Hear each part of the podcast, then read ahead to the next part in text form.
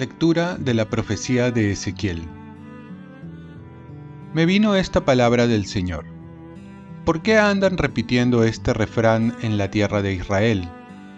Los padres comieron uvas agrias y a los hijos se les destemplan los dientes.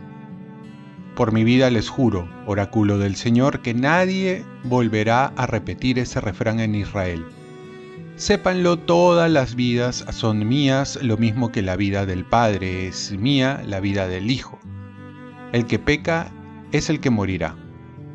El hombre que es justo, que observa el derecho y la justicia, que no come en los montes, ni levanta los ojos a los ídolos de Israel, que no profana a la mujer de su prójimo, ni se lleva a la mujer en su regla, que no explota, sino que devuelve la prenda empeñada, que no roba, sino que da su pan al hambriento y viste al desnudo, que no presta con usura ni acumula intereses, que aparta la mano de la iniquidad y juzga imparcialmente los delitos, que camina según mis preceptos y guarda mis mandamientos, cumpliéndolos fielmente, ese hombre es justo y ciertamente vivirá. Oráculo del Señor. Si éste engendra un hijo criminal y homicida, que quebranta algunas de estas prohibiciones, ciertamente no vivirá, por haber cometido todas esas abominaciones, morirá ciertamente y será responsable de sus crímenes. Pues bien, casa de Israel, yo juzgaré a cada uno según su proceder, oráculo del Señor. Arrepiéntanse y conviértanse de sus delitos y no caerán en pecado. Quítense de encima los delitos que han cometido y estrenen un corazón nuevo y un espíritu nuevo, y así no morirán, casa de Israel. Pues no quiero la muerte de nadie, oráculo del Señor. Conviértanse y vivirán. Palabra de Dios. Salmo responsorial. Oh Dios, crea en mí un corazón puro.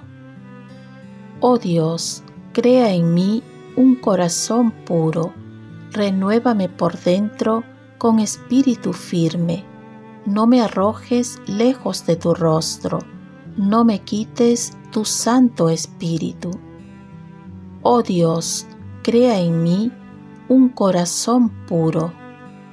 Devuélveme la alegría de tu salvación, afiánzame con espíritu generoso enseñaré a los malvados tus caminos, los pecadores volverán a ti. Oh Dios, crea en mí un corazón puro.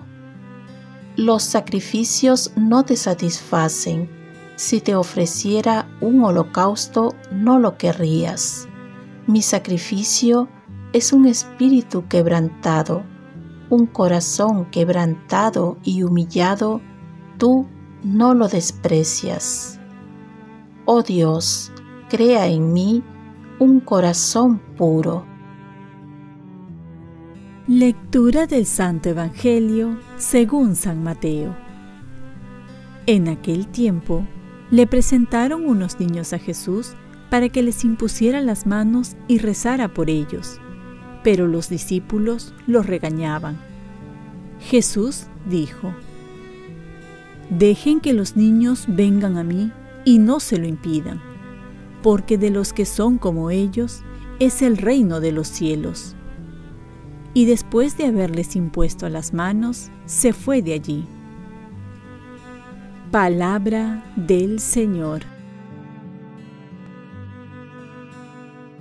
Paz y bien.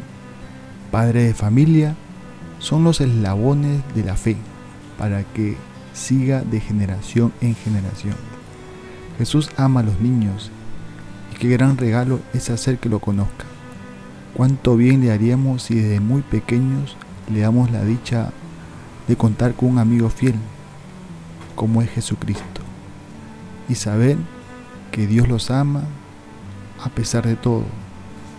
El primer bien que podemos hacer a los hijos es el bautizo, para que gocen de ser hijos de Dios para que Dios mismo habite en sus cuerpitos para que se les abra las puertas del cielo y pertenezcan a una gran familia que es la Iglesia Católica. Y así puedan recibir los demás sacramentos. Por ejemplo, también otro gran bien, el sacramento de la confesión, que ayuda a los niños a discernir el bien y el mal, a tener una norma de vida como los mandamientos.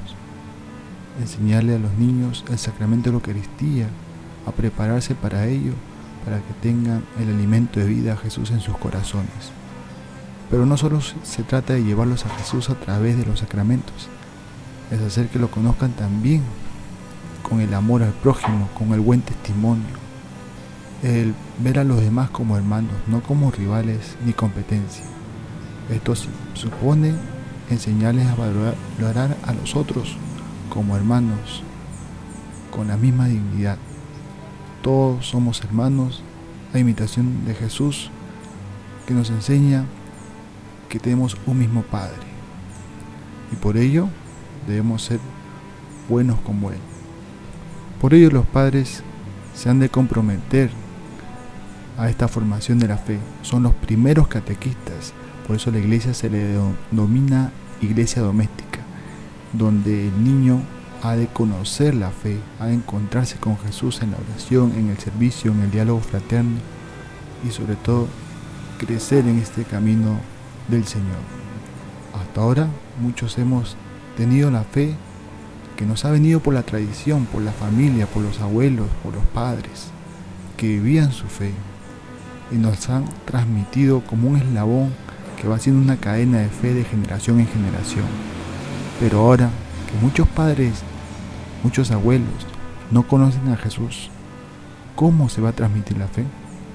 ¿Cómo ese eslabón va a seguir?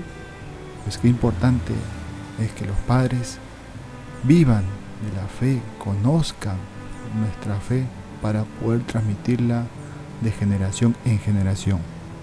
Oremos. Virgen María, ayúdame a transmitir la fe que aprendí de mis padres y abuelos para que esta fe no se pierda en mi familia. Ofrezcamos nuestro día. Dios Padre nuestro, yo te ofrezco toda mi jornada en unión con el corazón de tu Hijo Jesucristo que siga ofreciéndose a ti en Eucaristía para la salvación del mundo. Que el Espíritu Santo sea mi guía y mi fuerza en este día para ser testigo de tu amor. Con María, la Madre del Señor y de la Iglesia, te pido por las intenciones del Papa. Con San José Obrero, te encomiendo mi trabajo y mis actividades de hoy para que se haga en mí tu voluntad. Y la bendición de Dios Todopoderoso, Padre, Hijo y Espíritu Santo, descienda sobre ti Cuenta con mis oraciones, que yo cuento con las tuyas. Que tengas un santo día.